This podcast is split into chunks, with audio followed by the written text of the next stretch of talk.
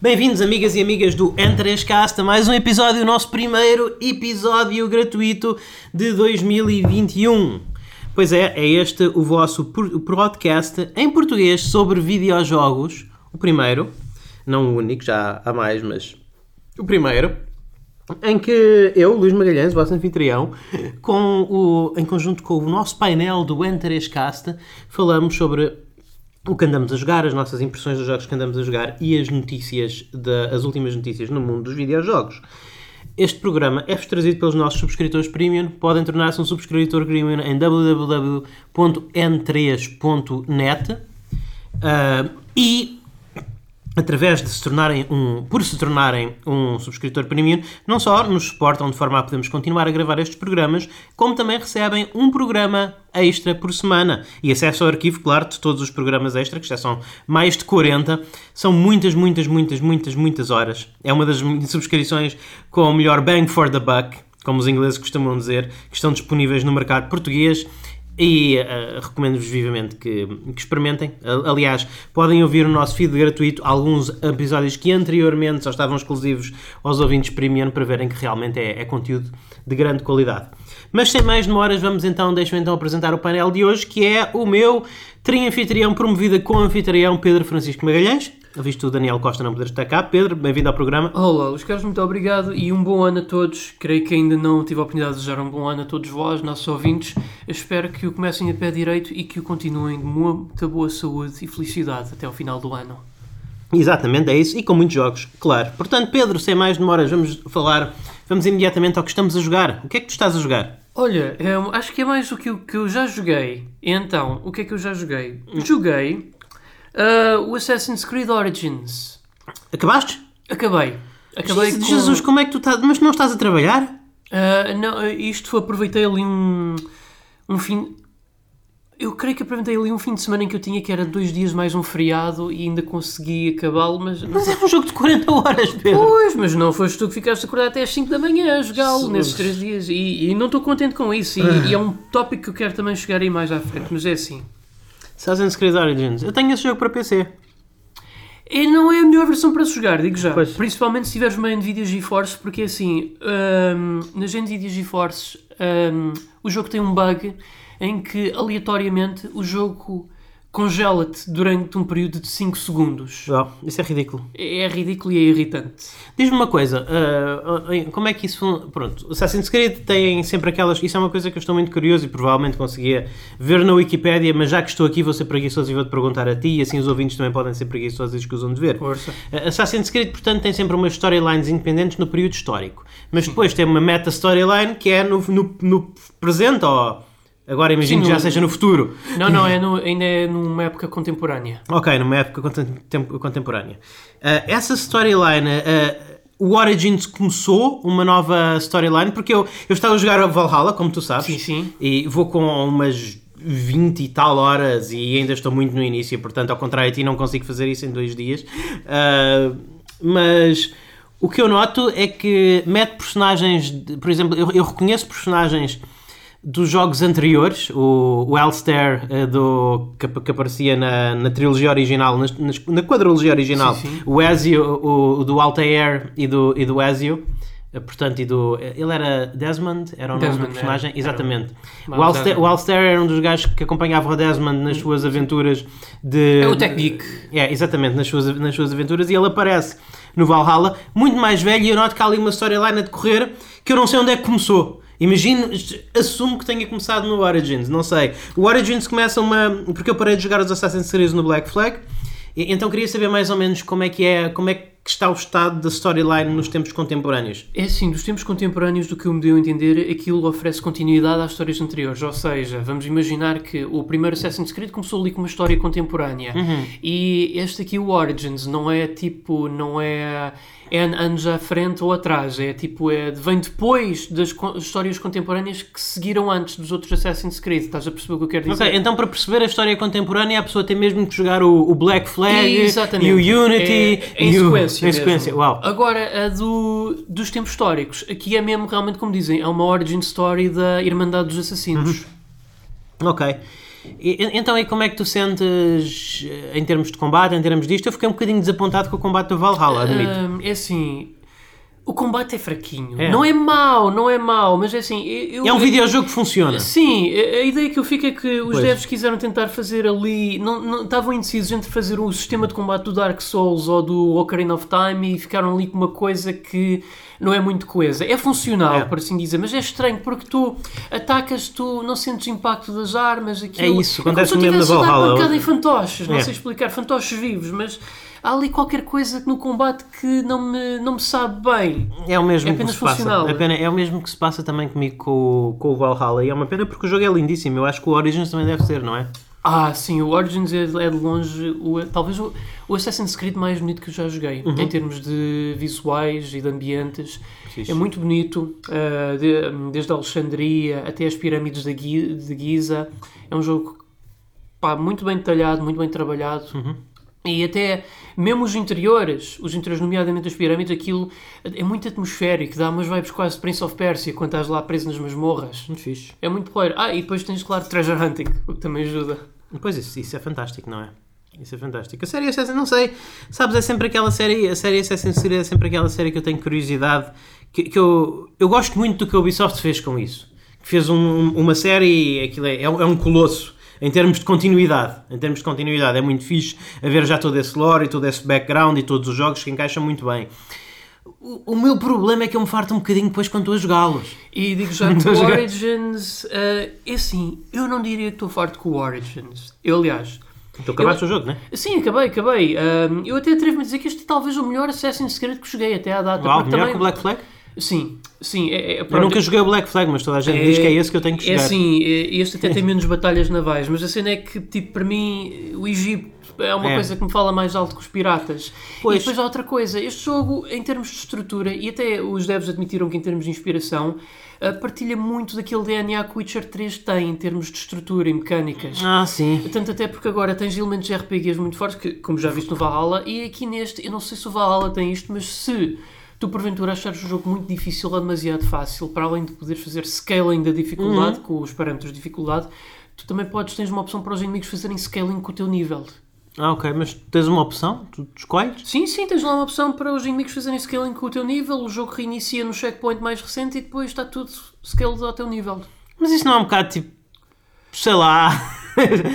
eu gostava que os developers tivessem feito essa escolha por mim, sabes? Não, é no género. Por exemplo, vamos imaginar que tu não queres perder tempo a fazer grind e o raio. Aliás, Ah, ok, tu ok. nem precisas perder grande tempo a fazer grind porque se tu tiveres o DLC comprado, eles dão-te imediato a opção para tu começares o jogo a nível 45, que é 5 níveis abaixo do nível máximo que podes atingir neste jogo. Ok. Mas, ou mas se não quiseres isso, também podes ter a opção de fazer scaling a Fallout 3 para o jogo. Pronto, Ah, ok, não- estou a perceber. Eh, No fundo, no fundo o, que me parece que, o, que eu- o que me parece que estou a ouvir é que eles tinham microtransações que lixavam o ritmo do jogo e depois, para remediar isso, como as pessoas reclamaram, meteram uma opção de fazer scaling. Para a pessoa basicamente não sentir que ou tem de fazer grind super aborrecido ou tem de Sim, comprar É níveis. assim, tu ainda tens lá essa opção, mas, eh, mas a verdade é que eu não senti necessidade. É assim, eu também eu não fiz, eu fui fazendo side quests apenas para subir de nível, porque houve a Sim. necessidade disso, mas fora isso eu não investi muito nas cenas extra, porque é assim, o Assassin's Creed Origins, eu não vou mentir. É um jogo que eu gostava muito de fazer 100%, porque eu gosto Eu acho que isto é, é, como eu te disse, é o Assassin's Creed que eu gosto mais até Uhum. agora. Só que há um problema, Luís Carlos. Aquilo É enorme. não, é que tu estás a ver, Sabes que tu eu tens tentei o fazer- Egito todo e depois tens o Egito dividido em várias Pois. capitais. Sabes, no, no Assassin's Creed Valhalla, eu, eu- eu tentei fazer. eh, Eu tentei fazer isso. Eu, eu- eu comecei com essa intenção. Então eu estava a tentar fazer tudo o que havia para fazer no prólogo do jogo. O prólogo do jogo do Assassin's Creed Valhalla, o Assassin's Creed Valhalla, como o pessoal sabe pelas, pelos materiais profi- profi- eh, pelos, ma- pelos materiais de marketing, passa-se maioritariamente na Inglaterra, porque tem a ver com as invasões dos vikings à Inglaterra. Mas o prólogo passa-se na Noruega. E há duas áreas. Uma área que é eh, nível, nível recomendado 1 e outra área que é nível recomendado 260, lá o que é, que é o nível máximo. Ou seja, a ideia é que tu depois voltas à área do prólogo. Mas pronto, mas eu pensei, bem, mas aqui esta área que está dentro do meu nível, eu vou fazer tudo o que há para fazer por aqui. E o resultado disso foi que eu só saí do prólogo, eu só entrei no capítulo 1 do jogo, só saí do prólogo do jogo com passadas 7 horas de jogo. 7 horas de jogo e sabes que mais não fiz tudo. É porque já estava farto de andar por lá. Não, é que esse é o problema. Eu acho que eles andam a minar agora os jogos com demasiadas cenas. E é Sim. assim, e eu, eu, eu vou te dizer uma coisa: a escrita neste Assassin's Creed está boa. A tanto até que as sidequests, eh, ok, não estão ao mesmo nível da escrita das sidequests do Witcher 3, mas vê-se que eles tentaram. A Tenta- sério? Tentaram fazer É, as do Valhalla são tão pobrezinhas. As do Valhalla é tipo, tu encontras um tipo com um machado na cabeça e o Eivor diz: Tu tens um machado na cabeça! E ele: Não estou a ver muito bem coisas, estava numa batalha, diz-me, podes ajudar-me? Ele: Tá bem, eu tiro-te esse machado da cabeça, nobre guerreiro. E tira o machado da cabeça e o gajo morre. "Ah, ah, agora estás com Odin, vais, vais viver para sempre nos campos de batalha. Da, lá. Quest completa. É tipo a coisa mais pobrezinha. Não, não, aqui não tens esse caso. Pelo menos até do que eu já encontrei até agora, não tens. Mas a, sério? cena é. Epá, ah, é que lá está. Eu gosto muito deste tipo de jogos. Não vou dizer que não, mas. Epá, não dão para mim nos dias de hoje, por muito que eu quero. Porque assim, ficar acordado até às 5 da manhã para apreciar devidamente estes jogos, isto não é saudável. Eu E não é respeito vida. isso, Pedro. Não, Eu- não, não é vida, Eu- não é saudável. Eu gostava de poder fazer isso. Não, mas, ó Luís Carlos, atenção, eu, eu posso nas minhas folgas, mas não devia. Eu devia aproveitá-las para descansar também Pois. eh, na parte... Sim, tu as deixaste-me, deixaste na minha, a minha mulher à espera por ti durante Pois, 3 horas. Eu peço desculpa, e ontem tudo o que eu tinha a fazer foi jogar Call of Duty uh, Wo- World at War, portanto... Uau. portanto Eu tenho que começar a jogar o Tales. Tenho mesmo. ah, opá, mas é assim, jogar o Tales e o Shenmue 3. eu acho que até... eu só houve aqui uma coisa que... Eu não vou dizer que não houvesse nada que eu não gostasse neste Assassin's Creed. Há uns pontos que são menos conseguidos que outros, mas nada que me ofenda particularmente. Eu acho que o que me deixou assim um bocadinho mais desiludido foi porque ah, o que me vendeu este jogo foi o setting do Egito. tu, Sim. Que é- eu acho que é um setting muito mal aproveitado em jogos de mundo aberto. Mas o problema é que eles aqui não é só o Egito, eles também envolvem a Grécia por motivos históricos ao barulho. Portanto, tu encon- eu acho que tu encontras mais gregos do que egípcios, A muito sério? francamente, e muita influência grega do que egípcia. Isso é, isso é engraçado e estranho ao é, mesmo tempo. Mas Mas sabes que a verdade é que eh, pronto, as, as sociedades mediterrânicas tinham muitas interações. Sim, mas por exemplo, há ali alguns anacronismos. Por exemplo, tu tens lá uma área gladi- gladiatorial em. Já não me lembro qual era o Não. nome, mas. Eh, Mas- Para, para, para o ano em que aquilo decorre, que acho que é 43 BC, isso ainda não existia. Aliás, na, na- no segmento World Tour deste jogo, sim, tu, tu tens uma opção que deixa jogar este jogo como se fosse um turismo. A- A própria Ubisoft admite que, sim, isto eh, historicamente é inconsistente. Na, naquela altura ainda não haviam are- arenas gladiatoriais, mas só colocámos lá porque sim, era fixe. Ok, pronto, está certo. Enfim, eh, olha, o que é que eu posso dizer? Eu sinceramente não me ando a preocupar muito com a. com o quão o Valhalla é historicamente. está correto historicamente. Pá, são jogos. São- Tipo, não, é, não, é, não é nenhum. É Porque eh, já vi, a partir do momento eh, em, em que tu tens vikings que não matam inocentes, nem não há, não há basicamente não há basicamente violação nem pilhagem, já está tudo um bocadinho já está tudo um bocadinho distorcido. Estes são os vikings. Eu falei disso no, no episódio atrás. Sim, Estes eu- são os e- vikings que se preocupam com as que se preocupam com as diferenças, com Aliás, as diferenças culturais eu- entre eles e os ingleses.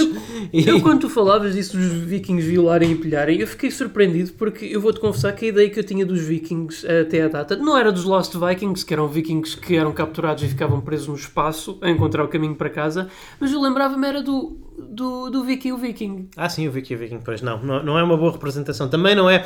Provavelmente, é, provavelmente foi, essa, foi isso que, que as pessoas do Ubisoft, foi o Viking o Viking, que as pessoas do Ubisoft estudaram como, como exemplo de representação histórica de Vikings. Portanto, há isso. Mas não, é, é- é muito.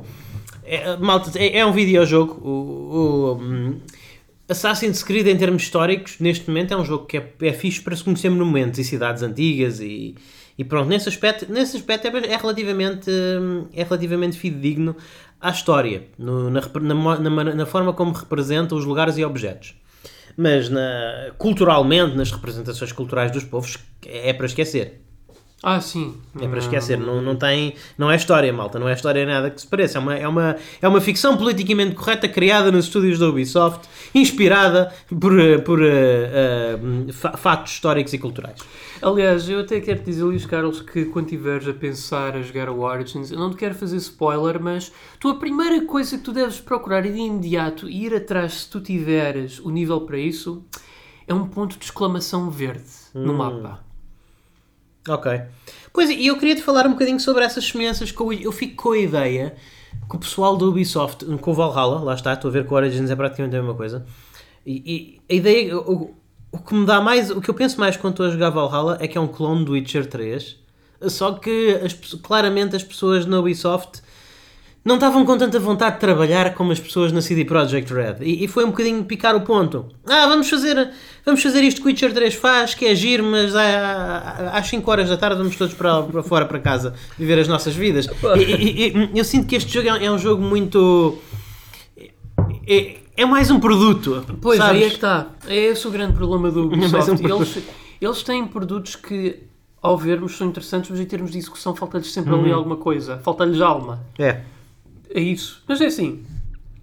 Mas, é assim pronto, mas, não, mas, mas, é como eu digo, eu, eu não sei como é que tu acabaste o Origins e eu continuo a voltar agora, não porque estou a jogar os meus jogos de lançamento da PlayStation 5, mas quero voltar ao Valhalla porque apesar de ser claramente um produto, não deixa de ser um produto gostoso, não deixa de ser Sim, um produto. São, é, é, são jogos que se jogam.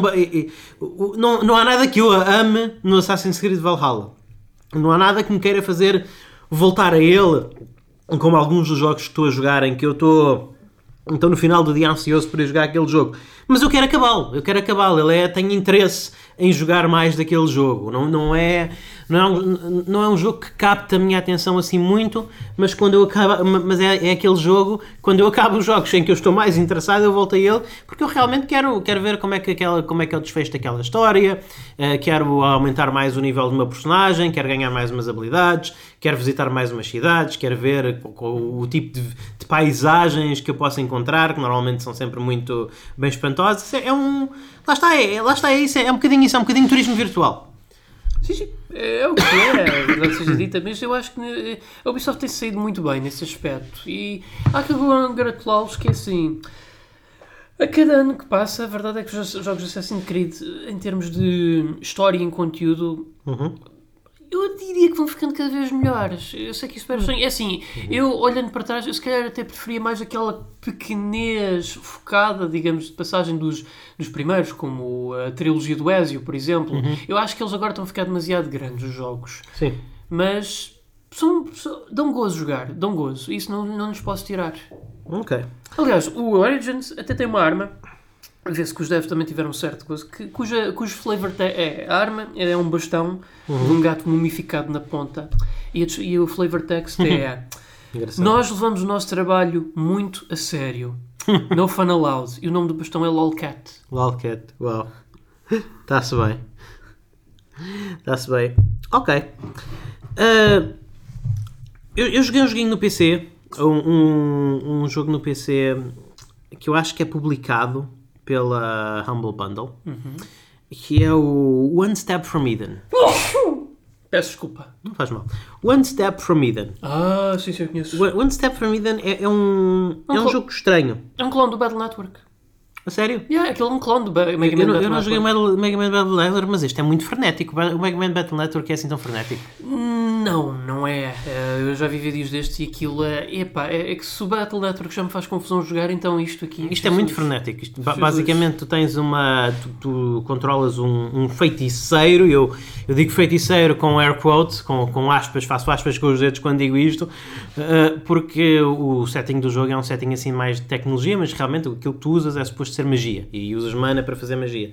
Uh, Deslocas-te numa, numa grid, num, num tabuleiro eh, deslocas-te deslocas em tempo real, não é, apesar de ser um tabuleiro, não é por turnos, em tempo real num tabuleiro que eu acho que é 4x4 e os inimigos estão noutro tabuleiro por 4x4 e não podes invadir o tabuleiro dos inimigos a menos que seja durante alguns ataques. Por exemplo, eh, se fazes um ataque com uma espada mágica, a tua personagem é teletransportada para outro tabuleiro durante, durante um momento. E, e, basicamente os ataques que tu consegues usar são ataques que vêm de um baralho que tu vens e que vais construindo à medida que vais avançando e ganhando novas magias. E, e, tu não escolhes necessariamente o ataque que tu tens à tua disposição, tu vais fazendo, ele aparece, eles estão, eles no início da batalha são colocados aleatoriamente Como se fosse uma e, e tu usas um de cada vez, exatamente, e tu usas um de cada vez. Por exemplo, imagina que tens um ataque uma, uma bola de fogo, mais um ataque de inundação, mais um escudo de defesa, etc. Tu carregas num botão no A ou no B para usar um deles e depois entram outros para os slots e carregas num botão A ou B para utilizar um deles e etc. E se não estiveres contente com nenhum dos que tens à disposição naquela altura, podes fazer, podes baralhar. Claro que ao mesmo tempo estão no outro tabuleiro os inimigos em tempo real a fazer-te o mesmo a ti. E eu não joguei muito este jogo, joguei umas duas horas talvez, e, e, eu acho o conceito interessante. Lá está, o conceito de progressão é um conceito um bocadinho roguelike, em que tu basicamente não. Tu se perderes, voltas ao início, mas há, há alguns checkpoints no meio do caminho, portanto, tu se progredis, imagina que terminas a primeira zona do jogo, depois já não tens que recomeçar do início, podes recomeçar do, da, da primeira zona do jogo e, e assim. Eh, mas realmente, e, tens o um mapa para onde podes escolher que caminhos é que é, se queres ir a, se queres ir a um evento onde provavelmente terás de vender uma pessoa, se queres ir a uma loja, se queres ir a um, bo, a um mini boss, ou se queres ir a uma batalha normal, esse tipo de coisas. Uh, mas uh, pronto, eu, eu, acho que o jogo tem uma música, tem boa música, tem boas, bons gráficos, boas imagens, mas há ali qualquer coisa que não faz clique. Dá-me a sensação que não afinaram assim tanto, tanto, tanto, tanto o sistema de combate. Uh, para começar, parece-me um bocadinho, talvez seja de eu estar a ficar velho, mas parece-me um bocadinho rápido demais. Não sei, parece-me que há ali não, aquele, aquele ritmo. Acho que é uma ideia, acho que é um jogo que foi feito para Twitch, sabes? Acho que é um jogo que foi feito para streamar mais do que propriamente para ser, eh, do que propriamente para ser jogado, do que propriamente para ser jogado e, e, e apreciado. Tenta juntar muitas coisas. E é uma, é uma coisa nova, sabes? Dou-lhe isso de barato. É, é, um jogo que tenta, é, é, um jogo que tenta misturar vários elementos que nós, é, que nós já conhecemos de deck building, de uh, jogo assim de, de, reflexos rápidos, mas também com um pouco de estratégia, etc. E tenta combinar todas essas coisas. Mas a, a ideia que eu fico é, é, que, por exemplo, depois de uma run disso, imagina que eu faço uma run e chego ao final e não chego, não chego bem ao final, morro no boss final, por exemplo. E eu sinto que eu aprendi muito pouco, sabes? Eu sinto Sim. que eh, por causa do elemento random, da maneira como as magias são distribuídas, eu não tive assim uma possibilidade muito boa de, de planear a minha estratégia. Uh, sinto um bocadinho que aquilo do. Devia haver ali um bocadinho mais de tempo. Lá está. Devia, sinto sempre. Sinto que o jogo me pede para me acelerar muito numa altura em que eu gostava mais de estar a pensar. Se é que isto faz algum sentido. acho que há ali um bocadinho de, alguma falha em termos de equilíbrio. É, em termos do pacing, do, em, termos do pacing das batalhas. E depois, o, o, pior de tudo é que eu não acho nenhum dos feitiços assim especialmente interessante.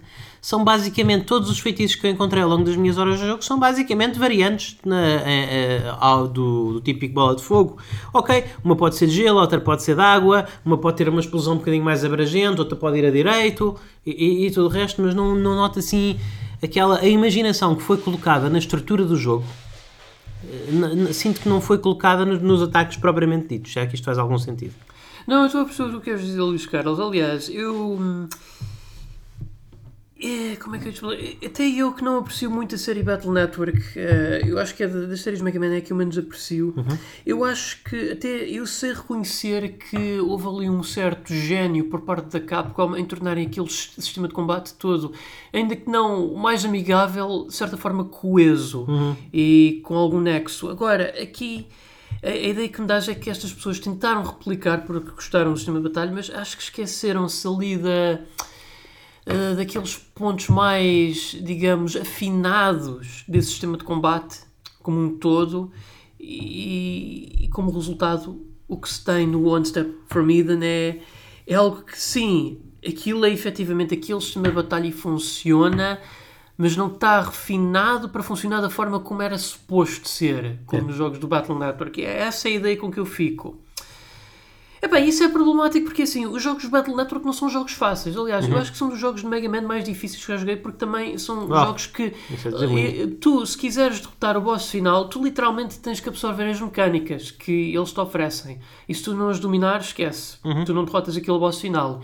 E eu sinto que este jogo está a ir por aí muito por, está a ir, ir por aí muito nesse caminho só que aí tens uh, o problema acrescido de que eles, lá está, copiaram um sistema de batalha que gostaram de uma série de jogos, mas esqueceram-se de fazer ali o fine-tuning para aquilo funcionar da forma pretendida. Ainda mais porque, pá, Battle Network não é um jogo para Twitch. Não é? É assim que ele tem momentos muito twitchy o jogo, porque às vezes tens uma gra a grelha oposta, às vezes tens ocupado para aí com 5 ou 6 inimigos ao mesmo tempo, numa grelha uhum.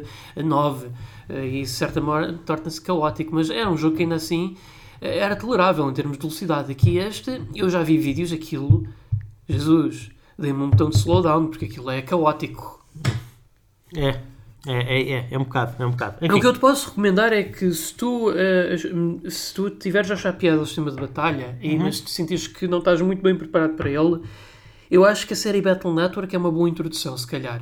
E depois podes eventualmente voltar para esse jogo já com uma maior experiência absorvida uh, para ver se tu gostas mais ou não, mas eu digo que Acredito que sim, pelo menos sempre tive curiosidade nessa série, inclusive tentei arranjar o jogo para GameCube, mas não consegui. O GameCube é muito diferente dos é. Game Boy Advance, é um jogo de plataformas. Ah, ok. Mas é assim, o que eu posso dizer de Battle Network, embora não aprecie, uh, tem bom world building e personagens. É uma coisa muito forte que tem, mas eu acho que se tu gostares do sistema do, do que eles te apresentaram aqui ou, ou como proposta, eu, eu acho que tu vais gostar da série Battle Network. Ok, tudo bem. O que é que tu andaste a jogar mais? Olha, estive a jogar, este foi sim o último jogo que eu joguei antes de gravar. Bem, não foi bem, mas pronto, já chego aí. Eh, eu joguei um jogo chamado Murder House, que está disponível na Steam. Murder o Murder House, House é. Como é que eu te explicar? É um clone do Clock Tower com a apresentação audiovisual do Silent Hill. Foi feito por uma equipa, okay. uma equipa, uma equipa de One, one Man Army Uh, chamado Puppet Combo. Eh, é um dev que eu já sigo há algum tempo. Ele tende a fazer assim, jogos de terror. Portanto, foi feito apenas para uma pessoa. Exato, mas tem, efetivamente ele tem uma companhia chamada Puppet Combo, com a qual se identifica. Ok. Uh, ele é conhecido por fazer vários jogos de terror experimentais no itch.io, de terror, uhum. maioritariamente inspirados nos filmes slasher de VHS dos anos 80. E nota-se muito aqui a influência. Este aqui é um jogo que tu podes pôr filtros de VHS, uhum. uh, tu até inclusive vês muito daquela música que se vê dos slashers com synths e tal. E pá, assim, este. Eu já joguei muitos jogos Puppet Combo. Uh, aliás, eu comprei um bundle dele em promoção uh, a 5€, trazia quase todos os jogos. Uhum. É, lá está, eu acho que são tipo mais tech demos, mais jogos experimentais. Estão ali conceitos muito engraçados, mas que não são propriamente o que, que eu pagaria por um preço de jogo completo, obviamente. Uhum. Este aqui, o Murder House, custou 8 euros. Acho que é facilmente o melhor jogo que ele fez até agora. Para já, em termos de apresentação audiovisual, audiovisual foi como eu te falei, é, parece um clone do Silent Hill 1. E depois ainda tem aqueles uh, uhum. cheirinhos dos filmes dos anos VHS, anos 80, como o filtro VHS e tal. Uh, basicamente isto joga-se na terceira pessoa. Night Trap Mode. Um bocado. Uh, Joga-se isto como se fosse um jogo na, na perspectiva da terceira pessoa, como Resident Evil, uhum. até com tank controls e tudo, mas tu tens uma opção para jogar na primeira pessoa, se assim quiseres. Uh, basicamente, tu estás preso numa casa, uma casa, atrevo-me a dizer, um bocadinho mais pequena que aquela dos nossos pais uhum. onde tu tens que andar a fugir de um assassino em série que está-te a tentar matar, enquanto tu vais resolvendo os puzzles para desvendar o mistério da casa e progredindo do jogo. Okay. E basicamente é isso que sucede. Ah, Mas isso parece muito pequeno, quer dizer, comparado, por exemplo, com a mansão do, do Resident Evil a casa que tu estás a falar, isso são que é, okay, é um, sete divisões? Ok, é um bocadinho maior que a, casa dos nossos pais, mas, mas curioso, eu, eu, eu, e o meu grande receio foi que os encontros com o, com o Stalker fossem um bocadinho demasiado frequentes. Por acaso não são. Uhum. E o jogo, quando dá, ele dá-te várias cues auditivas para tu saberes que vem o assassino, tu começas a ouvir uma música. O jogo em, em si é, é, silêncio, mas quando, tu vê, quando o assassino vem aí, tu habitualmente ouves o abrir de uma porta e a fechar, e tu ouves uma música tipo Uhum. Mesmo para te avisar que o assassino está por aí, tu tens de esconder num armário ou debaixo das camas até a música desaparecer. Porque ele, se ele te vê, obviamente vai atrás de ti para te matar. Tu podes defender com uma pistola que encontras e com daqueles coisinhos no chão da lareira, uhum. mas não é, não é a forma. É daqueles serial killers à prova de bala. É, basicamente. Excepto, curiosamente, no, na, no, no, Jardins Botânicos, que é quando decorre a batalha final. Okay. Mas, mas, está bem realizado, está, está bem polido o jogo, por acaso. Para um jogo de 8 euros está muito bom. Uhum. Uh, eu gostei daquilo que joguei uh, e foi um jogo que se termina para aí uma hora e meia, duas horas, o que eu acho fantástico ah, para o tipo de preço. Tendo em conta que eu acho que o maior problema que temos nos dias de hoje é que os jogos são demasiado grandes. Sim. Eu acho que é uma oferta atraente. Uh, eu gostei muito, é assim, não é tão refinado como um jogo. Não é. Não é Não é de. É assim, é muito bom jogo de terror e tendo em conta muitos jogos de terror que há por aí, isto sim é um verdadeiro survival horror. Mas só para dizer que já joguei melhores, mas gostei muito. Ah, eu acho que o Onyx não é que é assim. Isto é um jogo em que tu para mexeres no inventário é, é em tempo real. Isto não é um problema tão grande quando não estás a ser perseguido, mas na- por exemplo, tu na, na, na fight final, tu basicamente tu tens que andar aos círculos a fugir do boss enquanto tu tiras um momento para lhe disparar. O problema é quando acabam as balas, tu tens que mudar para uma outra arma, mas para isso tens que abrir o inventário. Enquanto tu abres o inventário, o boss, aquilo está tudo em tempo real. E depois tens outra coisa, tu tens uma barra de stamina para, para correr. Portanto, tentar conjugar sim. isso tudo na batalha final torna-se um bocadinho caótico, mas não é, não é, assim, muito, não é, não é assim muito grave. E eu devo dizer que, para o preço que foi, bem, em termos de conteúdo, é um bom jogo, é um bom jogo. Terror. É muito, certamente muito melhor do que eh, os tais simuladores do. Os, tais- os muitos walking simulators de terror que agora estão na moda. Isto sim é um jogo de terror a sério. E para o preço que é, e também para a longevidade, eu recomendo. Parece-me interessante. Parece-me parece interessante. Ah, portanto, esse foi. Como é que. Diz-me lá o, novo, o, o, o nome do jogo outra vez e onde é que ele está disponível? Uh, Chama-se Murder House e está disponível na Steam. Ok. Murder House disponível na Steam, já sabem. Ok. Eh, obrigado, Pedro, por trazeres aqui este jogo. Eu não tenho assim grandes perguntas. Eh, realmente, estar a pensar num jogo com a. que graficamente me remete ao Silent Hill 1. Isso é um, isso é um jogo com um aspecto um bocadinho pré-histórico, vá. mas- Mas, mas, acredito eh, que seja muito bom. Sim, sim, aliás, esse é um dos. Esse é uma das, das, da, da, ai, das trademarks do Puppet Congo. Ele faz jogos com esse estilo mais retro, do estilo a emular os jogos de PlayStation 1. E tu aqui tu até podes ir ao ponto até de pôr o jogo a correr a 20 frames por segundo. E com Uau. aquele grande filter do Silent Hill. Mas também podes jogar com ele tudo limpo, widescreen, com os gráficos bem afinados, anti-aliasing e corta a 60 frames por segundo. Tens essa opção. Ele não te obriga a jogar aquilo como se fosse um jogo de PlayStation 1, mas se tu quiseres uh, apelo de jogo de PlayStation 1, tens sempre essa opção. Ok, pronto. Uh, uh, bom saber. Bom saber. Ok. Uh, eu estive a jogar um jogo que eu não sei se tu conheces, não sei se os ouvintes já ouviram falar, que se chama Demon Souls. Ah, sim, Demon Souls. Estive Claro. a jogar a versão remaster É um jogo muito para. PlayStation 5. Sim. Um jogo, bastante, um jogo bastante. Mas é que já foi, não é? Epá, por onde é que eu hei de começar? Isto é. É complicado falar um bocadinho deste jogo, porque ele é o mesmo jogo. Ele é o mesmo jogo que eu joguei na PlayStation 3. Só com melhores gráficos. Não é só com E melhores gráficos. É, é com melhor tudo. Aí é que está. É com melhor tudo. Porque não é só melhores gráficos. É, é melhores gráficos. É 60 frames por segundo. É sem loadings. Praticamente o loading mais longo que tu tens neste jogo é um segundo, segundo e meio. É epá. E isso não muda nada ao jogo. Não mudei nada ao jogo, mas ao mesmo tempo muda. eh, Como é que eu ia dizer? Os níveis são os mesmos, a estrutura é a mesma, as habilidades são a mesma, as armas são as mesmas, a forma como tu usas as armas são as mesmas, os bosses são os mesmos, a forma de matar os bosses é a mesma, os inimigos são os mesmos, é tudo igual. Mas, como eu venho, como eu venho dizendo há, há- há muito tempo, e, e o Daniel vai chatear se eu estar a, a dizer isto sem ele estar aqui, mas havemos de voltar a esta conversa. Um jogo até pode jogar-se bem a 30 frames por segundo. Há muitos jogos que eu gosto de jogar a 30 frames por segundo. Os Yakuzas, por exemplo. Eh, eu gosto de jogar a 60 frames por segundo. Gosto de jogar a maior parte. O, o Destiny, eu gosto de jogar a, 60 frames, por- a, 30, fra- eh, a 30 frames por segundo na consola. Mas, mesmo os jogos que se jogam muito bem a 30 frames por segundo, jogam simplesmente melhor a 60 frames por segundo. E, e é o caso do Demon Souls. É, é- é o caso do Demon Souls. Eu gostei muito de Demon Souls, quase que o platinei. Fiquei muito próximo de o platinar, o Demon Souls original. Mas agora estou a jogar este Demon Souls, o Demon Souls Remastered, a fazer as mesmas coisas, mas no entanto sinto-me muito mais competente porque tudo simplesmente funciona melhor a 60 frames por segundo. Sinto-me um jogador muito mais competente de Demon Souls.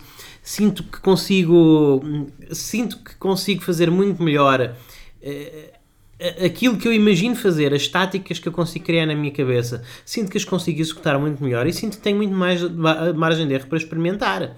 Por exemplo, eu lembro-me que uma das coisas mais aterrorizantes no Demon Soul original era ah, andar, ah, andar por uma via. andar por uma viga. Uh, uh, simplesmente andar por uma viga uh, porque sabia que um passo em falso podia matar-me. E aqui no Demon Souls Remastered, um passo em falso andar por uma viga também pode matar. Mas eu não, tô, não tenho grande preocupação, porque eu sei que é uma coisa banal ir de uma ponta à outra daquela viga, porque estou a jogar a 60 frames por segundo, não tenho soluços. Não é? não tem uso, então realmente faz diferença. As 60 frames por segundo, mesmo quando o, Daniel fala, e eu, hum, nós temos muito argumento, nós argumentamos muito sobre isso, porque eu respeito a opinião dele, acho que é uma boa opinião, embora não concorde a 100% com ela, mas mesmo quando os jogos são criados a 30 frames por segundo, a verdade é que quando uma coisa exige destreza, quando uma coisa exige boa coordenação, eh, entre os olhos e a motricidade, a boa coordenação motorovisual, eh, é sempre muito mais fácil executar essa coordenação a 60 frames por segundo. E é o caso, eu lembro-me também que um dos sítios onde eu via mais manchas de sangue e, e, e, um daqueles sítios que era o terror dos jogadores Demon Souls era, eram os elevadores ao pé do ferreiro no segundo mundo. Porquê? Porque era relativamente fácil uma pessoa, por causa de, de, de, não, não conseguir saltar bem para o elevador, ou ir bem para o elevador e perder o elevador e morrer, por causa da, da frame rate estar a soluçar, do soluço de frame rate. Agora não.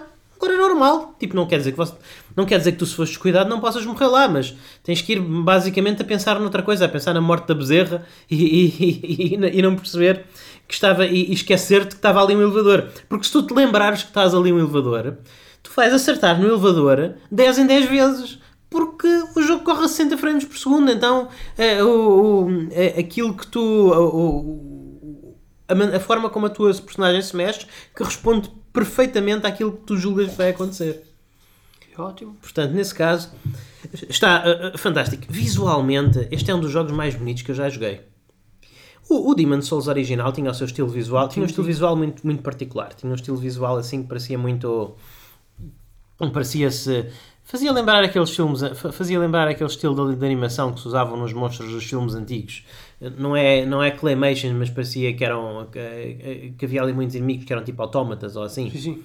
Uh, neste caso uh, o jogo mantém-se fiel a isso mas ao mesmo tempo parece tudo super realista.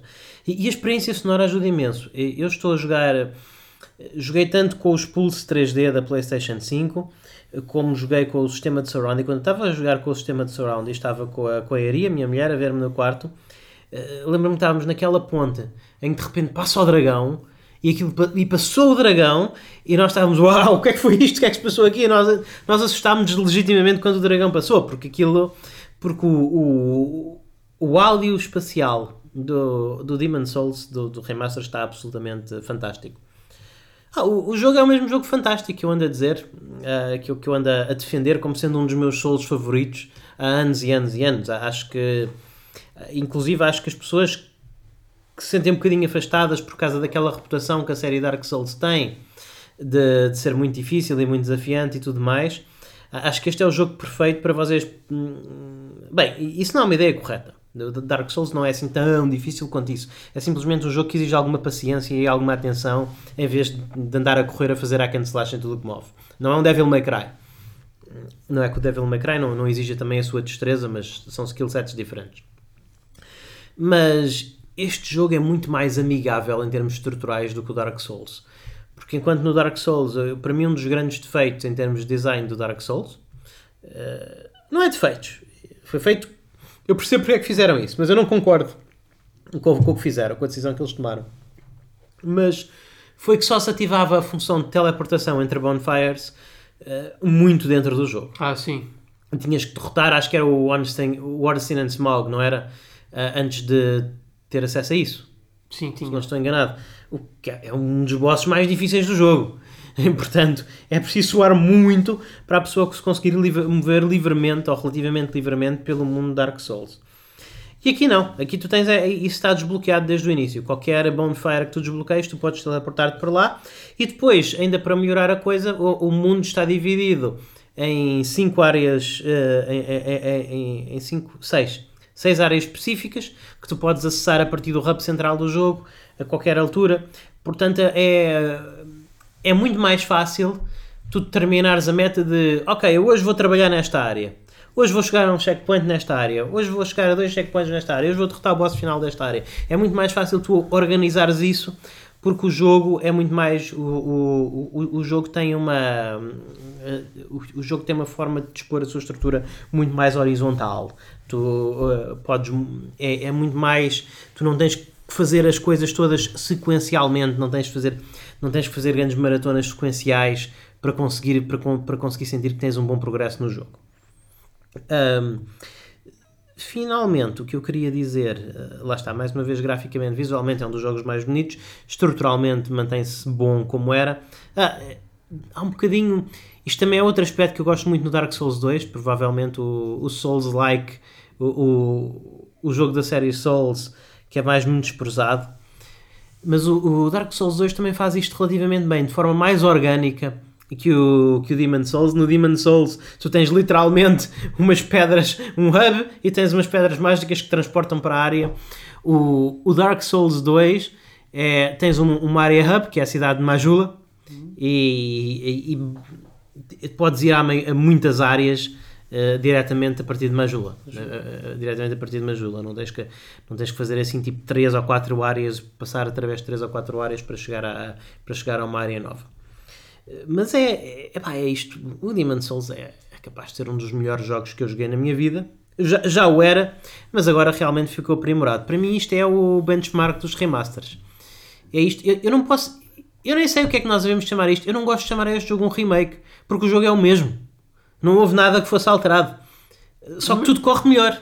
Um remaster, e, portanto? E, e, sim, exatamente. É um, e a forma como. E corre melhor de uma forma em que melhora o jogo original, porque lá está. É como o Daniel estava a dizer uns episódios atrás, quando ele estava a falar da experiência dele com o jogo. Uh, tu sentes-te mais capaz a experimentar coisas novas e mais capaz a tomar riscos porque sabes que o próximo load vai demorar um segundo. E então acaba por. A, a, a, o problema de morrer perdes um bocadinho de experiência, é claro, ou, ou, não perdes, mas arriscas, porque podes sempre ir lá e buscá-lo depois, não é? Sim. Uh, mas o, o, maior problema, que era. Isto parece estúpido, mas acaba por ser psicologicamente chato teres que estar 2 ou 3 minutos, ou 4 minutos, ou o que seja, à espera que o ecrã carregue depois de uma morte. Aqui é instantâneo, portanto, incentiva-te muito mais a explorar e experimentar. É, é, é está. A, a, acho que é, finalmente, acho que a PlayStation 5 trouxe as condições que eram precisas existir para concretizar a, a, visão perfeita, a visão idealizada uh, deste jogo. Eu só acho é que, pelo menos do que eu vim a observar, eu acho que este jogo tipo, não há nada que lhe falhe, mas dá pena eles terem ido tão longe e não ter ray tracing, não te parece? Pois não sei, eu, eu ainda não vi um, um, caso de ainda não vi um caso de utilização de ray tracing que me deixasse absolutamente, absolutamente apaixonado. Pelo que eu vejo, as utilizações mais impressivas de ray tracing é na, nas luzes e reflexos. E o mundo medieval não tem assim tantos, tantos reflexos, não é? Não pois, tem assim tantas oportunidades para reflexos. Eh, eu sei que há jogos, por exemplo, como o Call of Duty novo, que usam ray tracings nas sombras. Talvez foi uma coisa que se pudesse, que se pudesse ter implementado aqui. Um, não sei, realmente este jogo tem muito, muito play de luz e de sombras. Mas uma coisa que eu acho que faz um grande impacto visual em todos os jogos, e eu digo isto desde que arranjei a PlayStation 4 Pro e tem uma diferença enorme em jogos como Ghost of Tsushima, Final Fantasy XV, etc. Mas aqui faz mesmo muita diferença é terem uma televisão ou um monitor que suporta HDR.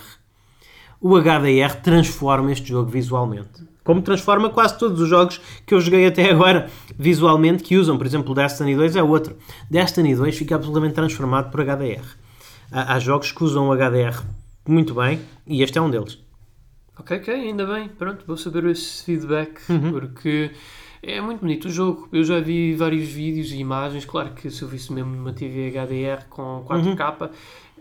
ainda ia vê-lo melhor, mas mas sim, eu, é assim, eu, não, eu por muito que eu queira jogar, rejogar o Demon's Souls, eu digo rejogar porque lá está, é como tu falaste, isto não é que eu possa chamar de um remake, mas sim de um remaster, e é uhum. por isso que não estou a sentir grande urgência em arranjar uma PlayStation 5 de propósito para o jogar, porque eu já joguei este jogo, só que sim. aqui eu jogaria melhor, lá está. Uh, mas pronto, é certamente algo que eu acho que vale a pena repetir, e se for para repetir, é através desta versão. E Sim. para quem nunca jogou Demon's Souls também é a versão que certamente Sim. deverão a- a- adotar. Eu normalmente concordo, eu normalmente tenho essa opinião, Pedro, mas, este, mas eu quis dizer que este jogo é tão bom, tão bom, tão bom, que eu acho que este jogo é, é- é possivelmente dos jogos que mais merece ser repetidos. Ah, não, mas desculpe, o Demon Souls merece ser sempre repetido. Sim, É só que não É de mesmo imediato. muito bom. é, é, é, é mesmo muito bom, mesmo muito bom, é uma coisa impressionante. Aliás, um dos meus grandes sonhos a fazer em todos os Soulsborne é fazer New Games Plus até ter, tipo, literalmente todo- todas as armas, todas as armaduras em todas as variantes possíveis. Todas, Isso é basicamente Tudinhas level up. Isso é basicamente os, achievement, os achievements todos. Pois, só que eu acho que não há nenhum achievement que te dê uma, um achievement por isso. Por, eh, epá, tu fizeste max out do game, literalmente. Não, para, para fazer. Tu, para teres o Platinum Trophy dos Souls, tens que fazer isso. Max out a tudo? Sim. Ok. Tens que ter todas as magias, todas as armas, todos os. E por todas as armas, por todas as armas incluem-se aquelas que tens. As variantes com fogo, eletricidade. Não, não, todas as armas quer dizer todas aquelas, todos aqueles upgrades que usas com as armas do demónio. E isso significa que muitas vezes tens que fazer múltiplas playthroughs porque tens, só matas um demónio, por exemplo, só matas um Demon King, mas há quatro armas diferentes que tu podes fazer com a alma do Demon King, por exemplo. Sim, Portanto, sim, estou-te a ver. É, é, esse tipo, é esse tipo de coisa. Ok, Hum, então hum, Pedro, eu acho que já falámos de. Há mais jogos que eu joguei, mas entretanto já se vai fazendo, já se vai fazendo tarde eh, e nós queremos falar de umas notícias, não é? Portanto, por favor, é a tua hora, a hora das notícias. Olha, então, Carlos, eh, eu vou-te surpreender um bocadinho, quer dizer, não tanto porque certamente tu também já sabes esta notícia, mas durante a nossa ausência devido às férias, eh, viu lá tu que a KFC, sim, aquela KFC, Uhum. aquela companhia que nós gostamos tanto pelo seu fantástico frango frito, Uhum. eles têm uma divisão de consolas, de gaming, aliás, chamada KFC Gaming, e eles oficializaram, Em primeiro lugar, porquê é que a. KFC tem uma divisão de gaming? pois, não me perguntes, Eh, mas eles têm, e através desta anunciaram oficialmente uma consola que eh, basicamente é uma Steam Machine chamada KFC Console. Ah, basicamente lá está, isto é uma Steam Machine, é um PC glorificado com um GPU da Asus, de dois SSDs de 1TB da Seagate, eh, está preparada para VR e consegue fazer Ray Tracing. Eh, mas esta consola, se é que se pode chamar uma consola, tem aqui uma peculiaridade que é tem uma portinholazinha onde tu podes pôr lá o teu comer da KFC, sejam pedaços de frango ou chicken nuggets, e depois o aquecimento da consola deixa-te os bem quentinhos para ires petiscando à medida que vais jogando. Ok. É uma coisa. Epá, é assim.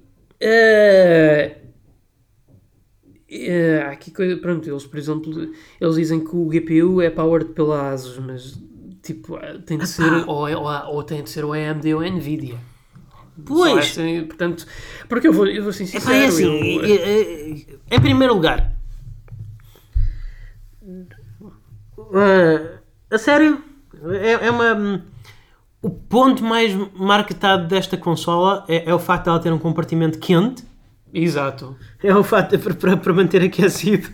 E como é que isso funciona? Tu não jogas com a tua consola imediatamente à tua frente, não é? Quer dizer que tu vais, a meio da sessão de jogo, levantar-te sempre que queres um pedaço novo de Calhar, frango frito? põe- pões pausa no jogo para ires lá buscar o frango frito. É assim, num jogo como Dark Souls, imagino que isso seja complicado, mas pelo menos, olha. Não sei, não, não, não percebo muito bem. Acho que aqui, acho que a user experience aqui não foi muito bem pensada.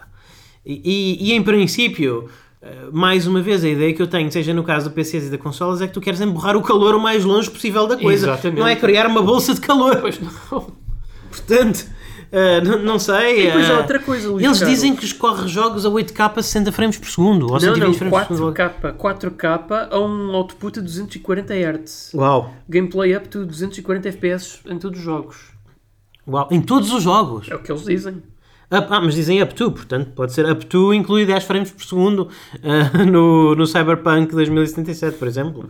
Sei lá, ah, pois não sei.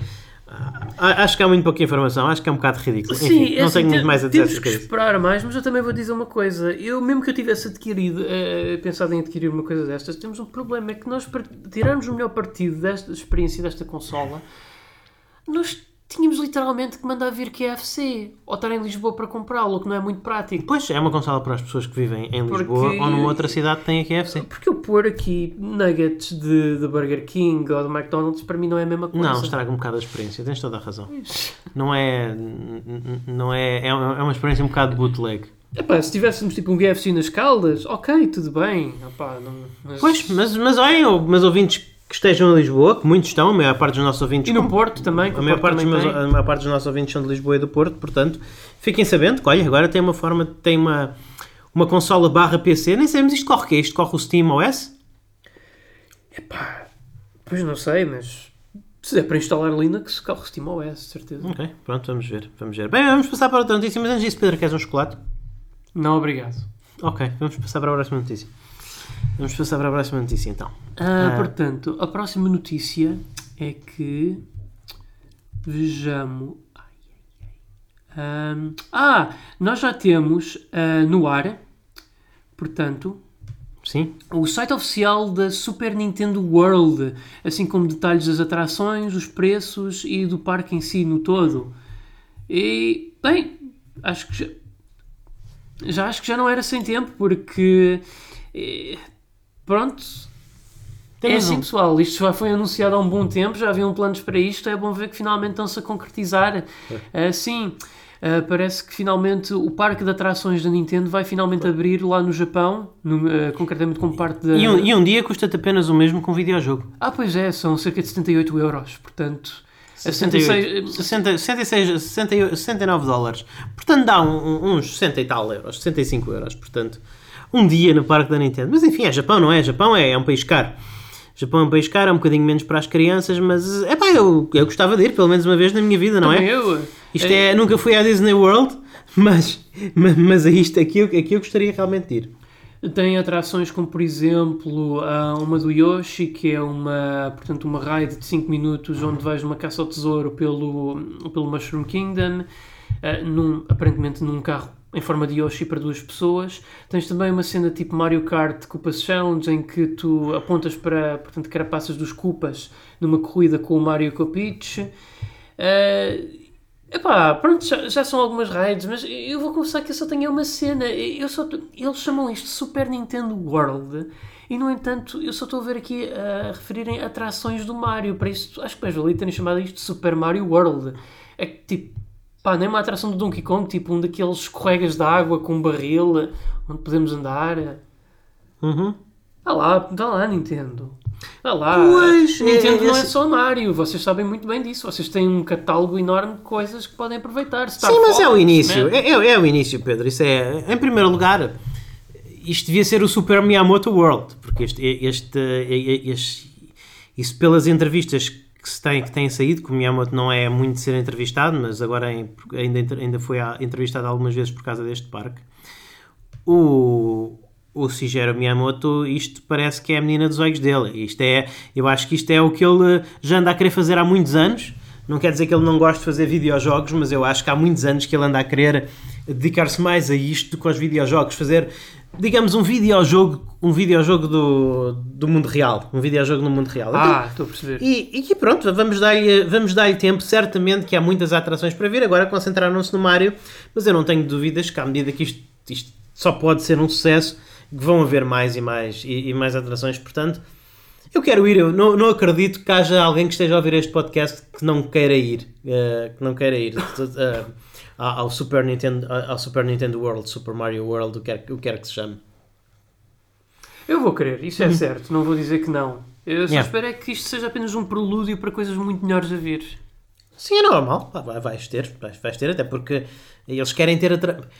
Eles, repara que eles, como todos os parques de diversões, é do interesse deles ter atrações novas todos os anos, para as pessoas não irem só uma vez e dizer: Ah, pronto, já vi tudo o que havia para ver. Claro.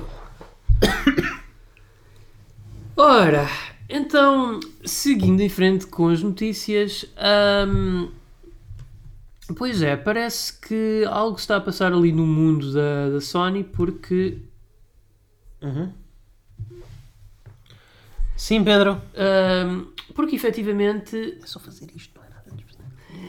Ah, desculpem, Eu estou hoje um bocadinho com brancas, mas é que a Sony reportadamente vai descontinuar, no Japão pelo menos, todas as, toda a produção de unidades Slim e Pro PS4 no Japão.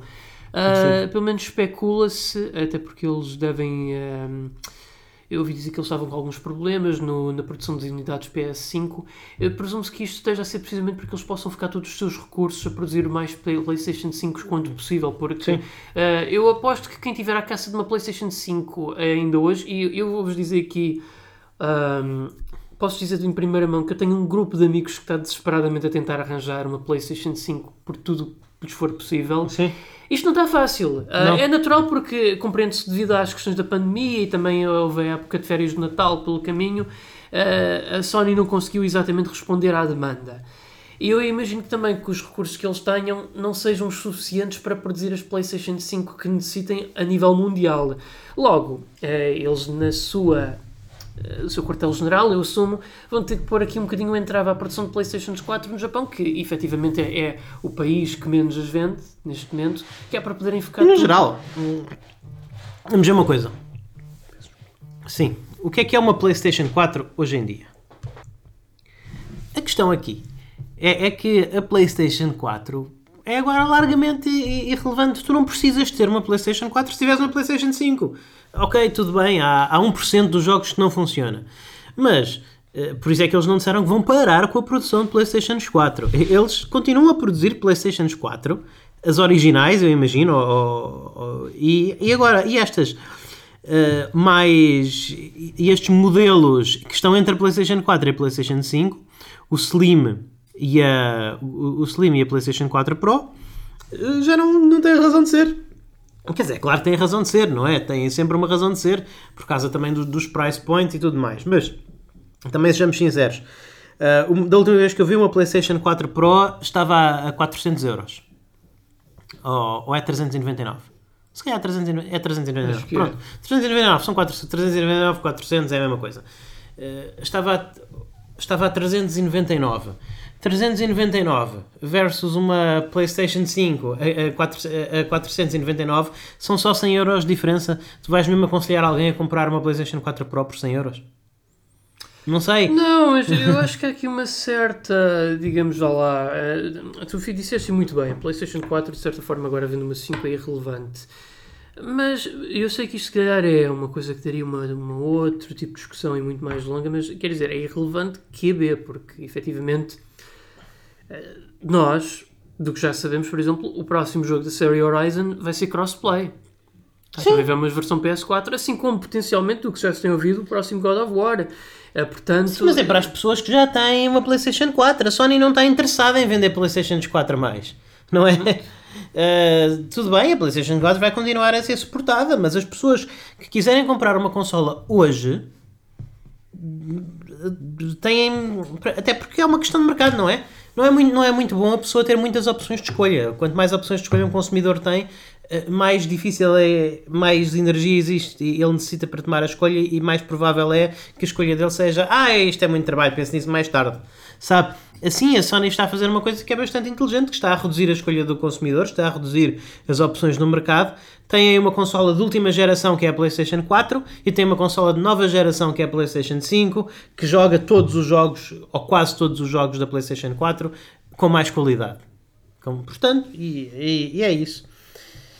Eu estava aqui a, a ver se encontrava o, o preço da o preço da, o preço da PlayStation Pro só para ter a certeza que não, que não disse nenhuma, nenhuma estupidez nenhuma estupidez entretanto, mas eu acho que é isso, Pedro. Eu, acho que realmente neste momento uh, comprar uma PlayStation Pro, uh, uma PlayStation 4 Pro é uh, não, não compensa comparado com uma com uma PlayStation com uma PlayStation 5.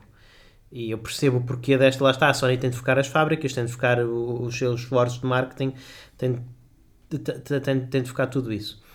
Uh, parece-me exatamente isso, parece-me que é 399, portanto não é muito diferente de uma PlayStation 5. Quer dizer, é, é, é, diferente de uma PlayStation 5 no sentido em que se consegue encontrar uma PlayStation 4 Pro e uma PlayStation 5 não se consegue. Mas felizmente isso, isso será corrigido nos próximos meses. Pronto, vamos a ver. É. Mais notícias.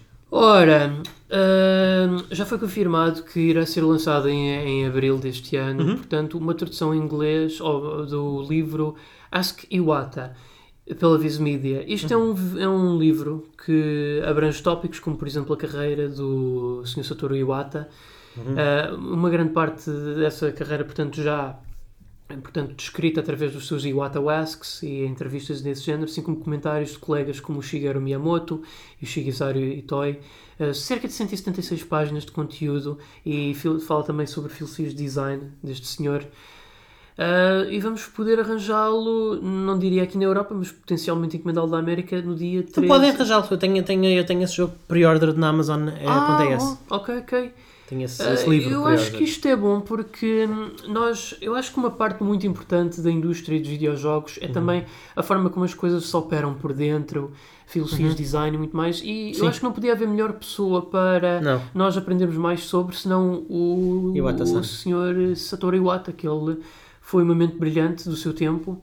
E É. que me dá imensa pena não estar connosco nos dias de hoje para ver o sucesso em que a Nintendo se encontra agora com a Switch, entre outras coisas Sim. porque eu gostaria muito de ter visto que outras ideias é que este senhor teria para trazer ao mundo eh, nos dias de hoje, mas pelo menos podemos aprender eh, alguma coisa sobre o seu passado e sobre o, aquilo que ele representava através deste livro. E eu não podia estar mais contente por sa- saber que temos uma Claro. localização tão disponível para breve. Foi uma tragédia, foi uma tragédia. É claro que a morte de qualquer pessoa é uma tragédia, eh, mas, mas realmente há tragédias maiores do que outras e isto foi uma tragédia mesmo muito grande, porque realmente tudo, tudo do- o que se via cá fora do, do Iwata é- é- era absolutamente de um, ser humano extraordinário, extraordinariamente criativo, extraordinariamente, eh, extraordi- extraordinariamente a- alegre, extraordinariamente comunicativo, extraordinariamente humano. Eh, Era, era uma alegria, e inclusive durante, ele durante algum tempo foi mais do que os presidentes da Nintendo normalmente são. Ele foi a cara da Nintendo, fazia live stream, não, não, não era live streams, perdão, mas fazia Os directos. fazia directs, apresentava coisas, a- comunicava com os fãs diretamente e era sempre uma alegria. É- Era uma presença alegre no mundo dos videojogos e uma presença muito humana no mundo dos videojogos que se perde um bocadinho hoje em dia, em que, em que é tudo muito espetáculo. Nós temos muitas personalidades dos videojogos que eu não duvido que sejam boas pessoas, mas é tudo muito espetáculo, sabes? É, é tudo muito espetáculo, é tudo muito palhaçada, é tudo muito. Eu sou um streamer, eu sou isto, eu sou aquilo. Até, o, até os. Até, lá está, até, até o, o, o, o tio Phil. Quando aparece o tio Phil, que nós, quando aparece, é sempre aquela presença é, é, é, é sempre aquela presença bombástica, com grandes declarações e, e, e muito mais. Há ali, há, há ali uma pessoa, mas também há ali um- uma personalidade mediática. E, no, e, quando, e quando nos aparecia o Iwata, nós sentíamos que era só uma pessoa. Vias que era mesmo ele. É, eu não sei se era, mas pelo menos fazia, muito bem essa, fazia transparecer muito bem essa, é- é- é- essa imagem.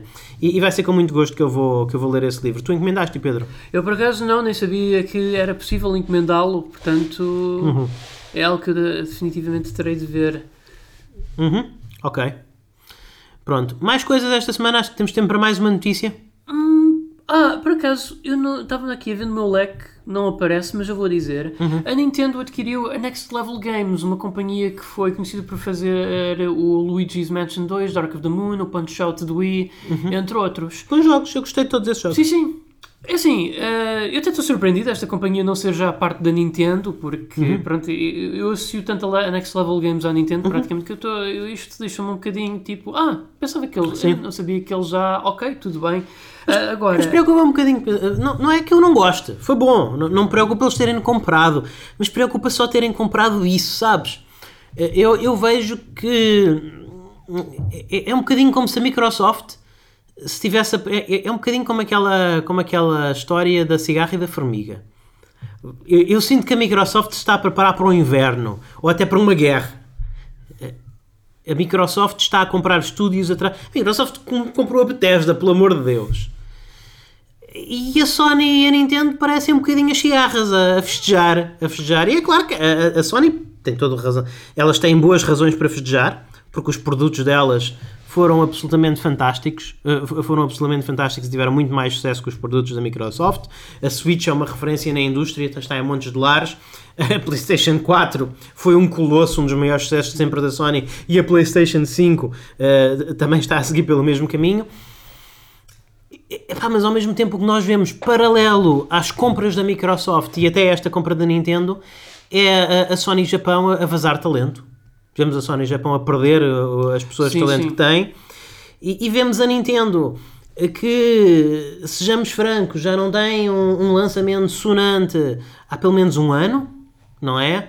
que, que a Nintendo, a única última coisa que teve foi um Pokémon ou foi, foi o Animal Crossing? Pronto, ok, o Animal Crossing foi um grande sucesso, mas para além do Animal Crossing, qual é que foi o último jogo assim de renome da Nintendo? Uh, Age of Decadence? Não, mas isso, isso, isso é um. Eu não, isso não, eu não considero isso como um lançamento sonante da Nintendo. Isso é um spin-off da série Zelda. Ok. Isso é um spin-off da série Zelda. É assim. A, a, uh, última coisa foi, foi o Pokémon Sword and Shield, não foi? Não, isso já foi há dois anos. Pois, exatamente. Exatamente. É assim, o Mario Odyssey foi antes disso. O Link to the Past foi mais ou menos. Se calhar foi o Link to the Past. Que é um. nem sequer é um jogo novo.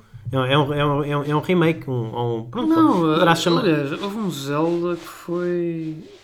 Nem sei se tivemos um mainline Zelda este ano sequer. Ano passado, não, não tivemos. Tivemos o último mainline Zelda que nós tivemos foi o Breath of the Wild. Uhum. Mas pronto, eu, eu, aceito que se chame o Link's Awakening o mainline Zelda. Mas foi um remaster, foi um remake. Pois foi. Foi um remake. Portanto, Uh, mas, é assim, isto é o que eu acho dos Carlos. Uhum. Um, temos, que ver, temos que ver aqui umas, uma coisa com perspectiva. Onde é que está o nosso Metroid Prime 4? Pois, não é? Isso é outra discussão. Onde é que está o Mario Odyssey 2? Onde é que está o Breath of the Wild oh, 2? Eles têm, Carlos, a, eles têm então, a falar o Breath of the Wild oh, 2 há, há, aqui, há dois anos? Então, já que vamos por aí, onde é que está, onde é que está o novo F0? Onde é que está o Earthbound 4? Mas é isso que eu estou é a dizer. Que... É assim, é isso que eu acho. Isto na minha opinião. A, a, Nintendo devia estar a comprar 10 estúdios, não é um. Uh, Luís Carlos, eu por mim. Eu até para mim eu gostava que a Nintendo comprasse a Konami e tudo o que eles têm. Pois deviam, Isso era, deviam, realmente deviam. Reis, até para mim podia ser a Sony, eu só quero é que tirem a Konami das mãos da Konami. Sim. Mas é assim, hum. há uma coisa que tens que ver. Porquê que a Microsoft comprou a Bethesda? É que é assim, talento não lhes falta, mas eles têm uma, eles, há uma coisa que lhes faltava que tanto a Sony como a Nintendo têm, que é catálogo. A Microsoft, antes de comprar. Eu acho que a Microsoft não tem muito talento, sinceramente. Pronto, mas, ok, pronto, agora. Pronto. Não teria catálogo. Pronto, teria. Mas, mas, eles agora efetivamente têm catálogo e talento. Pronto. A Sony já tem o catálogo. E a Nintendo ainda tem um catálogo ainda melhor. É claro que eles não precisam de acrescentar mais ao catálogo deles. O que eles precisam é mais mão de obra, mais talento. Está bem, mas por isso estúdios, comprar estúdios, não é? Ok, mas eles não. Mas, eles, mas se eles virem a possibilidade de comprar, neste caso, talento e algumas uhum. propriedades como um bónus, eles, claro que eles vão querer investir em algo mais pequeno, algo mais razoável. Porque sim, a Nintendo tem mais dinheiro. Bem, não tem mais dinheiro que a Microsoft, tudo bem. Não, não tem. Mas, Ninguém tem. Mas, mas, mas, uh, epá, é, é assim que eu vejo as coisas. Eu acho que a Nintendo está numa, porque a Microsoft não está numa posição, não estava numa posição confortável da forma como estava. Eles precisavam de mais catálogo. A Nintendo eles estão confortáveis, a Sony também. Eh, a Sony então eles estão confortáveis que eles até andam a comprar é serviços de streaming anime, não andam a comprar companhias de jogos por. Sim. Aparentemente, uh, não sei. A Sony está. A Sony está em bons. Lá está. O problema da Sony é, é, é os jogos para as pessoas como nós. Uh, os fãs ferrenhos do, do, do, do estilo de game design e dos jogos japoneses, que provavelmente as consolas para nós vão acabar eventualmente por se tornar a Nintendo, porque a Sony, uh, a Sony fez um jogo, um dos melhores jogos, um dos jogos que eu mais gostei, não falei dele, tenho, tenho de falar num outro episódio, mas um dos jogos que eu mais gostei de jogar nos últimos tempos foi da Team Asobi, o, o, o Astrobot. Uh, qual é que é o nome do da. Playroom. Play, é o Playroom, o da PlayStation 5? Vem com a PlayStation sim, sim. 5? Pronto, Astro's o, o Astro's Playroom. Ei, que aquilo é magnífico, aquilo é magnífico, aquilo nota-se que foi feito por japoneses e é fantástico. Tu ias adorar jogar esse jogo também. É um jogo pequenino, mas é um jogo, é, é tem princípio, meio e fim, está, hum, tem segredos para descobrir, está muito bem feito. E aquilo é um jogo japonês. Aquilo é um jogo japonês. A maior parte dos jogos da Sony já não são jogos japoneses. A Sony o, o, catálogo, tu tens razão, a Sony tem catálogo, mas é um catálogo quase exclusivamente ocidental. Não, aliás, eles até têm um catálogo, mas é um catálogo muito mal aproveitado. E vê-se nos IPs japoneses que eles têm, que eles mal tocam neles. Sim, exatamente. Por isso é, eu, eu acho que faz falta qualquer coisa à Sony, mas lá está, talvez não, tá, talvez para os planos deles talvez o plano da Sony seja tornar-se um- um- uma. tor- tornar-se a Hollywood dos jogos, vá, digamos. Com jogos mesmo a sério, mas com, uma, com um aspecto eh, e com ambições narrativas e cinematográficas. E tudo bem, eu, eu gosto desses jogos, eu, eu, eu gosto desses jogos, eu não gosto que tudo seja esses jogos, mas eu gosto desses jogos, portanto, se, se é esse o caminho que a Sony quer dizer, não, nós somos a companhia que faz isto, que faz estes jogos e que os faz melhores do que ninguém. Tudo bem, é, é uma opção deles. Eu gostava de ver um bocadinho mais, de ter na minha vida um bocadinho mais de Mario Odyssey, um bocadinho mais de Luigi's Mansions, um bocadinho mais, até do, do, ahm, do Punch Out, do, do Punch Out que eu gostei desse jogo. Esse foi um dos jogos do Wii que eu joguei mais e gostei mais. Eh, Portanto, lá está. Contente por a Nintendo cimentar a sua relação com esta empresa. Muito contente por eles, que deve ser o, o sonho de qualquer empresa, de qualquer pequeno estúdio de videojogos fazer parte da Nintendo, não é? Deve ser um sonho tornado realidade para eles, portanto, parabéns. Eu acho que não é suficiente. Eu acho que nós precisamos de ver o, o Japão adquirir mais estúdios e fomentar mais, especialmente o, o- o local. É que este estúdio também, se eu não me engano, é um estúdio ocidental, não É assim. Pois, e, e- e- tenho a certeza que eles têm muita capacidade de tratar bem dos IPs japoneses. Provavelmente nesse estúdio são pessoas como tu e eu que viveram e cresceram com jogos japoneses, mas eu acho que é, é preciso um bocadinho. A Nintendo e a Sony têm que apoiar um bocadinho mais os criadores locais, têm que investir um bocadinho mais na, na arte de fazer videojogos no Japão. Não, eu também eu concordo plenamente com isso. Eh, Principalmente a Sony, na minha opinião. Mas a Nintendo, no que toca a isso, eu acho que eles têm saído muito bem. Não, não tenho razão de queixa. Mas sim, eu cada vez mais vejo que, bem, a arte de fazer um jogo japonês não está a morrer, mas vê-se que. Não sei, já não investem como investiam de antes. Sim, está na Nintendo. Há muitos jogos japoneses na Nintendo, na Switch ainda e uh, portanto ainda há aí e, na, mesmo na Playstation, se bem que não, mais normalmente como títulos download- downloadable, mas enfim. É. mas, mas é preciso, precisamos de um bocadinho mais precisamos de um bocadinho mais de, de investimento das grandes empresas nessa área. Mas eu, por exemplo, eu sei que isto também é algo só que eu vou levantar por agora, assim, por muito alto. Não é uma notícia que eu acho que dê para nós aqui estarmos a investir muito, mas hum, como tu sabes, a SEGA há pouco tentou reviver hum, o branding da Sakura Tyson. Sim, Eh, tivemos agora um reboot na PlayStation 4. sim, um jogo Uh, bastante O bom. qual aguardo com alguma esperança para um, para um lançamento eventualmente PC, Switch, mas uh, sei que a SEGA também teve planos para jogos de telemóveis, porque sabemos que, pronto, infelizmente, os jogos de telemóveis é o que faz mais lucro no Japão Uhum. agora. Eles tiveram um jogo chamado Sakura Revolution, em que eles investiram 3 bilhões na produção desse jogo. E até a data só conseguiram, até agora, aquilo, segundo dizem os Em, em que jogo, desculpa? Sakura Revolution. O telemóvel? é, é telemóvel. A SEGA gastou 3 bilhões na produção desse jogo e desenvolvimento e só conseguiu fazer até a data 70 entre 73 a 76 milhões Ok. para recuperar. Ou seja,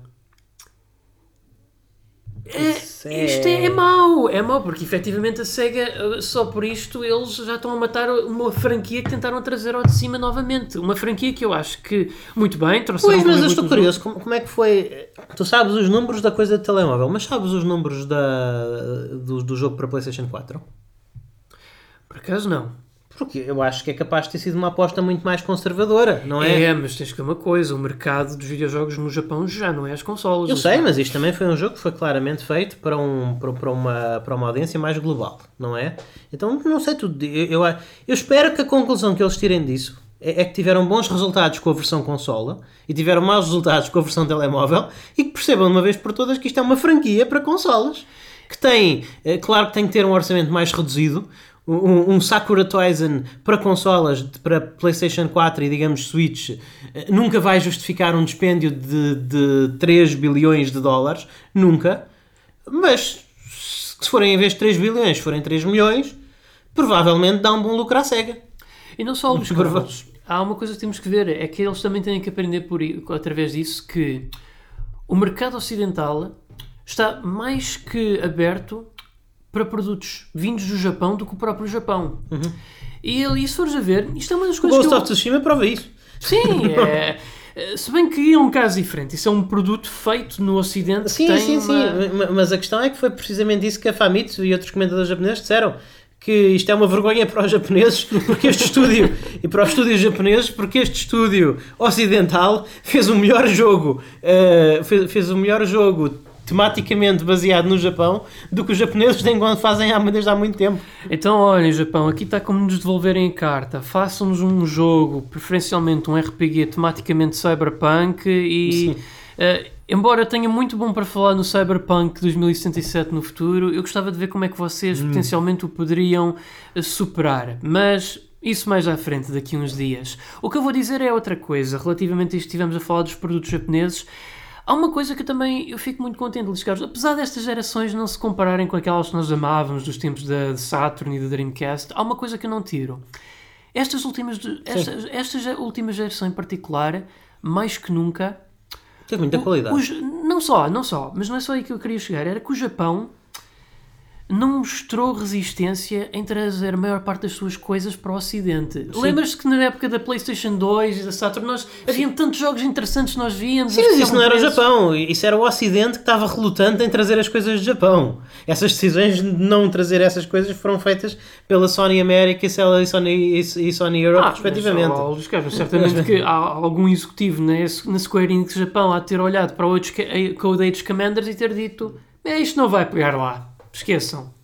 Certamente. Talvez, não sei, hum, não sei. Acho que sinceramente que a culpa aí está mais nas pessoas de cá. Como inclusive o nosso amigo Daniel já trabalhou em, em, algumas casas da indústria e, e volta e meia relata-nos aqui de como algumas companhias ocidentais são um bocadinho resistentes a investir no produto que vem do Japão. Mais, acho que vem mais daí do que cá. Mas em relação ao. É verdade que eu. É verdade que eu gosto muito, que eu, que eu tenho um amor muito grande à geração Saturn, à geração PlayStation, uh, PlayStation original, mas eu não posso negar que, olha, eu estava ainda hoje a dizer que estou uh, prestes a ultimar a minha coleção PlayStation 4. Faltam-me literalmente 15 jogos para ter todos os jogos que eu gostaria de ter da PlayStation 4. É possível que depois saia mais um ou dois, porque ao longo deste ano ainda vão sair mais jogos PlayStation 4, mas no momento na minha wishlist PlayStation 4 estão 15 jogos. Isso significa que a PlayStation 4 vai ser a consola da Sony para a qual eu tenho mais jogos. Ok. Para a qual eu tenho mais jogos. Portanto, é claro que vários desses jogos também são remakes e remasters, que foi uma coisa que existiu muito nesta geração. Uh, por exemplo, por exemplo, eu tenho todos os Devil May Cry e todos os Resident Evil na PlayStation 4. Na, na, na PlayStation 4, com muito gosto. É- Era uma coisa que eu queria, que realmente ter estas, estas séries que me marcaram, tê-las na PlayStation, eh, t- tê-las na minha coleção de PlayStation 4. Portanto, não vou dizer que foi, em termos de ideias originais, esta geração não foi tão boa. Mas em termos de qualidade e de biblioteca, esta geração Foi. é fora de série. Foi, foi. Porque tu não só tiveste os excelentes jogos que saíram esta geração, como tiveste o, o remasters de muitos dos melhores jogos das outras gerações. Não, é verdade, é verdade. Foi uma geração de grande qualidade. Pelo menos muito melhor que a geração PlayStation 3 e Xbox 360, na minha opinião. Em termos, foi de, em termos de qualidade, sim. Em termos de inventividade, talvez também. também. Até, até vejo isso. Se bem que lá está, é, eh, dizendo isso, parece que nós estamos a falar mal dessas gerações e essas gerações têm jogos fantásticos. Opá, tem, mas eh, vindo da geração PlayStation 2 Dreamcast. Sim, é verdade. É verdade. Houve ali, um, houve ali uns soluços. A indústria a adaptar-se às novas máquinas, houve ali uns, houve ali uns soluços. Tam- Estamos a falar da geração que, estamos a falar da geração que nos deu que nos deu Killzone, que nos Killer deu, Gear- 7, que nos deu Ico. Killer Ah, 7, Ico, Gears of War, eh, no lado da. Microsoft e tudo isso. Nier, Uhum, tivemos o Nier, mais o que também Nier, tivemos houve muito eh, bons- Nino Kuni. Sim, sim, sim, sim, sim, sim. Tivemos muitos bons, ti- tivemos muitos bons jogos e boas séries que inclusive começaram nessa geração. Mas eu percebo o que tu queres dizer. Eu percebo o que tu queres dizer.